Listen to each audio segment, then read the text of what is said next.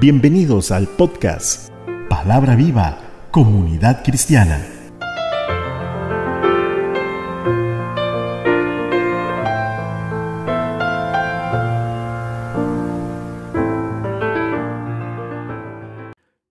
Gracias Padre por este medio que nos das para que tu palabra corra y el nombre de Cristo sea glorificado. Un saludo de gran bendición para cada uno de los oyentes. Enséñanos, Señor, lo importante de ser hijos de obediencia, conforme tú lo estableciste en tu divina palabra, y así poder disfrutar de tus grandes bendiciones. Todo eso te lo pido en el nombre de Cristo Jesús, tu Hijo amado. Amén. Nuestro tema de hoy. Frutos de la obediencia. En el mundo siempre se han presentado situaciones de escogencia, generalmente en situaciones de pares. Lo bueno o lo malo, lo simple o lo complejo, lo grande o lo pequeño, lo oscuro o lo claro, el cielo o el infierno, la abundancia o la escasez, lo bonito o lo feo. Pero delante de Dios existe un par de situaciones de escogencia que son vitales en la decisión de nuestras vidas. Estas son la obediencia o la desobediencia. Pero nos vamos a enfocar en una situación aún más positiva. Partamos del hecho de que somos verdaderos hijos de Dios y nos vamos a decidir por la obediencia como nuestro estilo de vida. Al ser cristianos llenos del Espíritu Santo y deseosos de gozar de los frutos que trae a nuestra vida el vivir en la voluntad de Dios, encaminados no por nuestros propios impulsos, sino por su Santo Espíritu, el cual habita en cada uno de nosotros, sus hijos. La obediencia siempre debe ser una virtud del cristiano. Es necesaria e imprescindible a nuestra vida espiritual. Sin ella no se puede vivir como discípulo de Cristo, pues nuestra obediencia a Dios debe responder siempre a nuestro testimonio. Los frutos de la obediencia son más de los que nosotros mismos podamos imaginar pues no son regalos de hombres, sino bendiciones del Altísimo, las que traen paz y enriquecen. Romanos 16, 19. Porque vuestra obediencia ha venido a ser notoria a todos, así que me gozo de vosotros, pero quiero que seáis sabios para el bien e ingenuos para el mal. Este es el deseo de todo líder en Cristo Jesús que sus seguidores guarden toda obediencia en el campo espiritual, de tal manera que se manifieste como nuestro principal testimonio de que estamos con Cristo, trabajando con gozo y gran confianza, que demuestra que lo que estamos haciendo está dentro de la voluntad de Dios y no que vayamos a cometer errores que nos conduzcan por caminos equivocados. Vemos acá que el que se haga notoria nuestra obediencia es motivo de que quienes lo observan se llenen de gozo, pues en verdad no hay un gozo más grande que mirar una congregación que camine en obediencia delante de Dios y delante de los hombres. La obediencia en este caso está produciendo en, en otros el fruto del gozo, lo que indica que trasciende más allá de nosotros mismos. De ahí, como se ha dicho muchas veces, la importancia de guardar un buen testimonio. Al final del versículo Pablo señala la importancia de ser sabios para cuando de hacer lo bueno se trata, pero siempre alejado de hacer el mal, pues hemos sido llamados a practicar las buenas obras en Cristo Jesús. Según de Corintios 9:10, y el que da semilla al que siembra, y pan al que come, proveerá y multiplicará vuestra sementera, y aumentará los frutos de vuestra justicia, para que estéis enriquecidos en todo para toda liberalidad, la cual produce por medio de nosotros acción de gracias a Dios. No todos sembramos, pero sí todos comemos, por lo que Dios es perfecto en todo sentido, pues provee semilla al que siembra, permitiendo de esta manera que los que no sembramos obtenemos el pan fruto de los que han sembrado. Por ello Isaías nos dice en 55:11 que de esta misma manera la palabra, dice, la palabra que sale de la boca de Dios no volverá a mí vacía, sino que hará lo que yo quiero y será prosperada en aquello para que la envíe. Porque cuando se lleva la palabra, con el objetivo de que la semilla sea sembrada, será multiplicada vuestra sementera, pues es de obedientes cumplir con la gran comisión. Mateo 28, 19 y 20. Y como resultado de nuestro trabajo, como multiplicadores de la palabra, aumentarán los frutos de vuestra justicia. De esta manera nos vamos a enriquecer en todo, para poder ayudar así a todos aquellos que no tienen, sin esperar nada a cambio. Esto produce en nosotros, como hijos obedientes, la acción de gracias a Dios en todo. En el versículo 12 dice, porque la administración de este servicio no solamente suple lo que a los santos falta, sino que también abunda en muchas acciones de gracias. En el 13, pues por la experiencia de esta administración, glorifican a Dios por la obediencia que profesáis al Evangelio de Cristo y por la liberalidad de vuestra contribución para ellos y para todos. Asimismo, en la oración de ellos por vosotros, a quienes aman a causa de la superabundancia, gracia de Dios en vosotros. Dice Pablo en el verso 15, gracias a Dios por su don inefable. Inefable significa que no puede ser dicho, explicado o descrito con palabras, generalmente por tener cualidades excelsas, es algo indescriptible. Cuando se ayuda de corazón y sin esperar nada a cambio, vamos a provocar en aquellos que han recibido la ayuda, hermanos de la fe, acciones de gracias para con Dios. Es como una alabanza de gratitud delante de Dios, glorificando de esta manera al que todo lo suple, a Dios, gracias a la obediencia en que hemos trabajado con respecto al Evangelio de Cristo, aumentando así también las oraciones de los unos por los otros, pues todo esto despierta aún más el amor de Dios y el amor también de los unos por los otros, y todo esto por ese don inefable de Dios. Cuando me refiero a hermanos de la fe, me refiero a lo que Pablo dice, primeramente a los hermanos de la fe y después a los demás. Dios estableció ese orden y en esa manera es que nosotros tenemos que aprender a ayudar. Según de Corintios 10:5, derribando argumentos y toda altivez que se levanta contra el conocimiento de Dios y llevando cautivo todo pensamiento a la obediencia a Cristo. Argumentos y altivez, dos acciones que como hijos de Dios y llenos de fe y creyendo en su existencia y en su forma de ser, no podemos dejar que el diablo nos inste a cuestionar a Dios y a su palabra, pues el conocimiento de Dios no tiene nunca por qué ser puesto en tela de duda, ya que sus obras, sus maravillas, sus pensamientos, su creación, nadie las puede igualar, pues Él es único y soberano y cuando se presenten estos pensamientos, debemos de derribarlos para que no nos quiten el ser plenamente obedientes y llevarlos cautivos a la obediencia a Cristo, con tal de que nunca más vuelvan a nuestras mentes y vayamos a caer en la tentación, al igual que Adán y Eva, de ser desobedientes, pues este principio no va con nosotros los hijos de Dios, Debemos estar alertas en no caer en estas tentaciones y de esta manera no podemos olvidar que esto nos da como fruto el tener la mente de Cristo. 1 Corintios 2.16 dice, ¿quién conoció la mente del Señor? ¿Quién le instruirá? Mas nosotros tenemos la mente de Cristo. 1 Samuel 15.22 Y Samuel dijo, se complace Jehová tanto en los holocaustos y víctimas como en que se obedezca a las palabras de Jehová.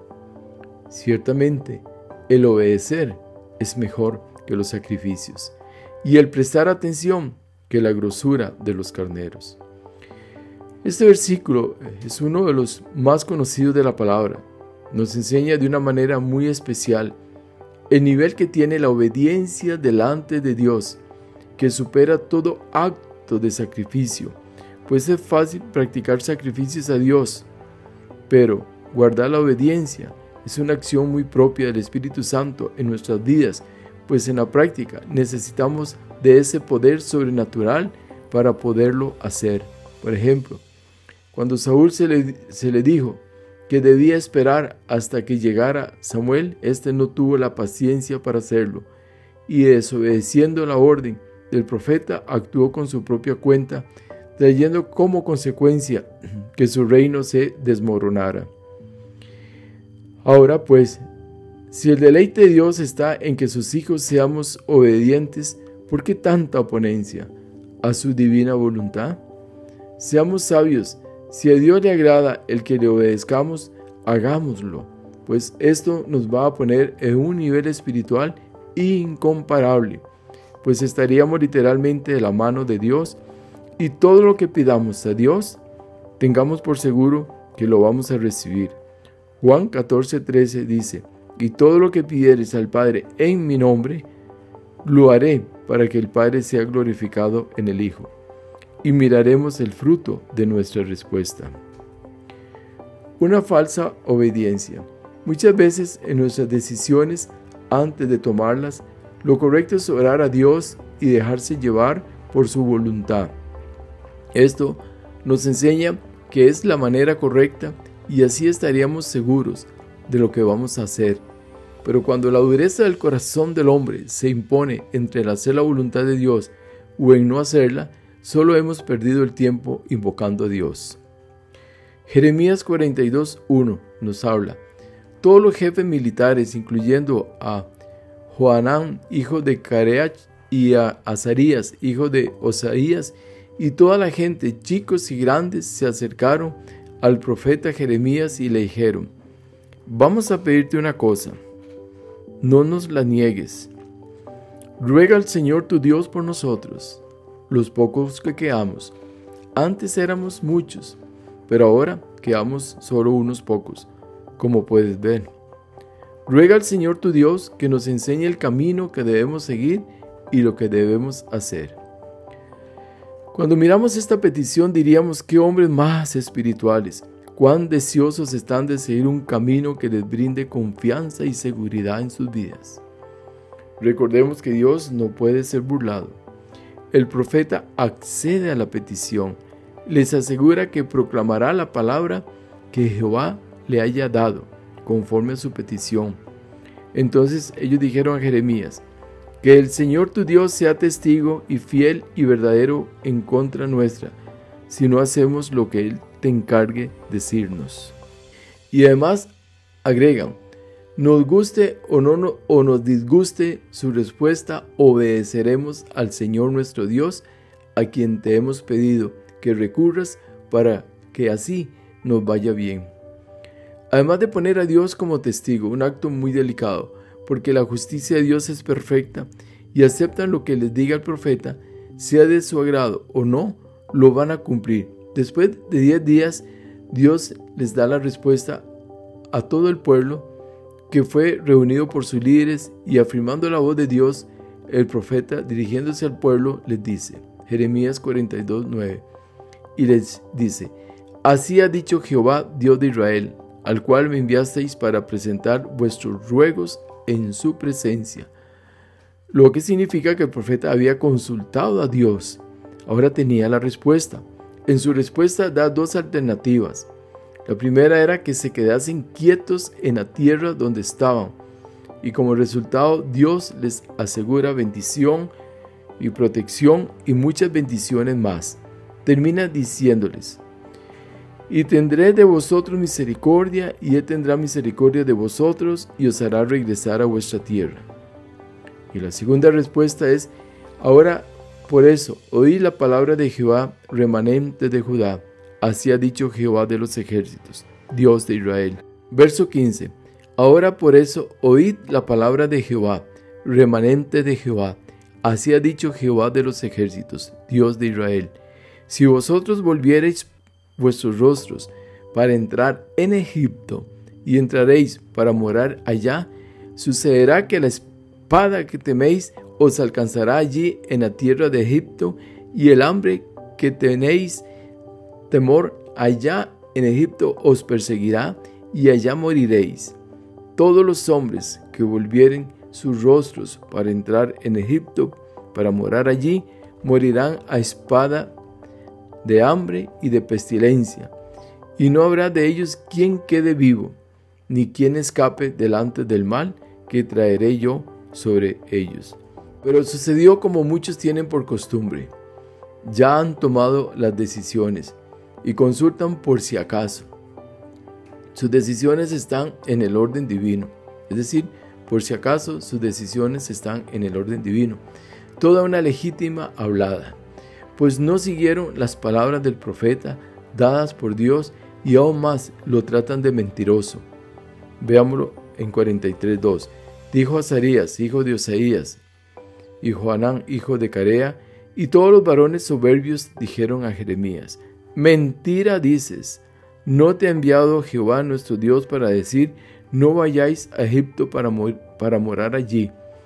No obedeció pues Joanán, hijo de Carea, y todos los oficiales de la gente de guerra, y todo el pueblo a la voz de Jehová, para quedarse en tierra de Judá. Y entraron en tierra de Egipto, porque no obedecieron a la voz de Jehová, y llegaron hasta Tafnis.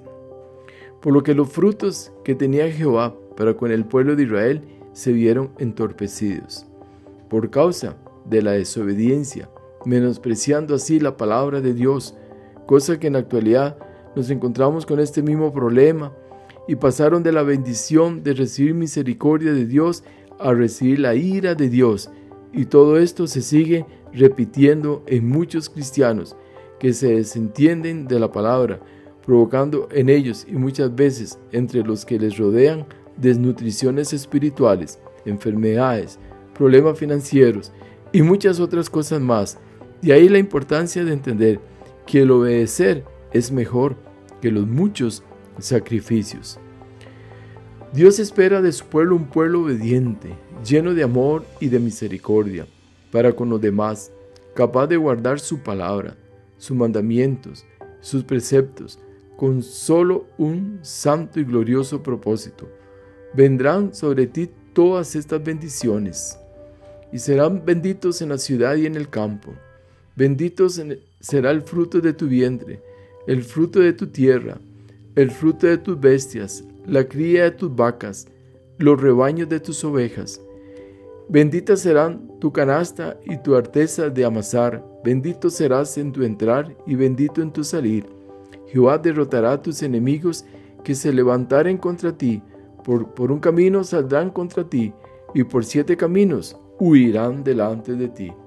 Jehová te enviará su bendición sobre tus graneros y sobre todo aquello en que pusieres tu mano, y te bendecirá en la tierra que Jehová tu Dios te, da.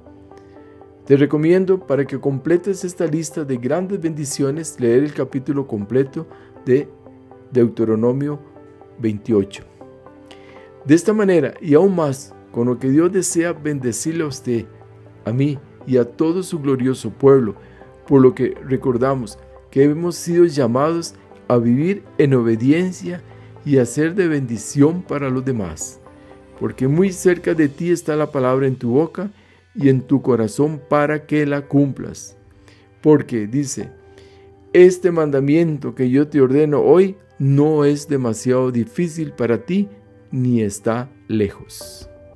Oramos.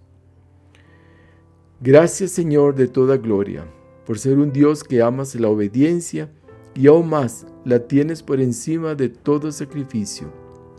Enséñanos a cada uno, oh Dios, a mantenernos en el camino de la piedad y la misericordia, porque sé que esto te agrada grandemente.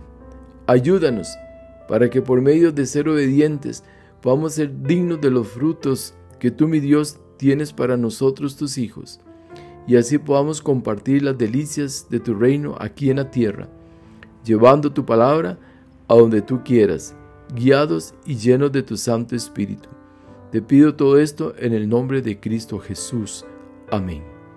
No olvides compartir este mensaje. Les habló su amigo y servidor José Alberto Delgado desde el hermoso Valle Santa María de Otas, San José, Costa Rica, América Central. Hasta la próxima semana, si Dios lo permite. Bendiciones.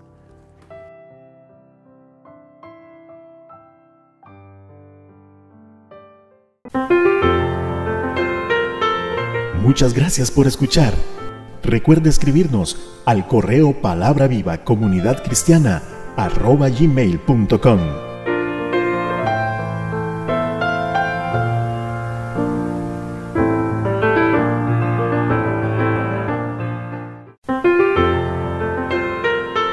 Palabra viva comunidad cristiana. Todos los derechos reservados.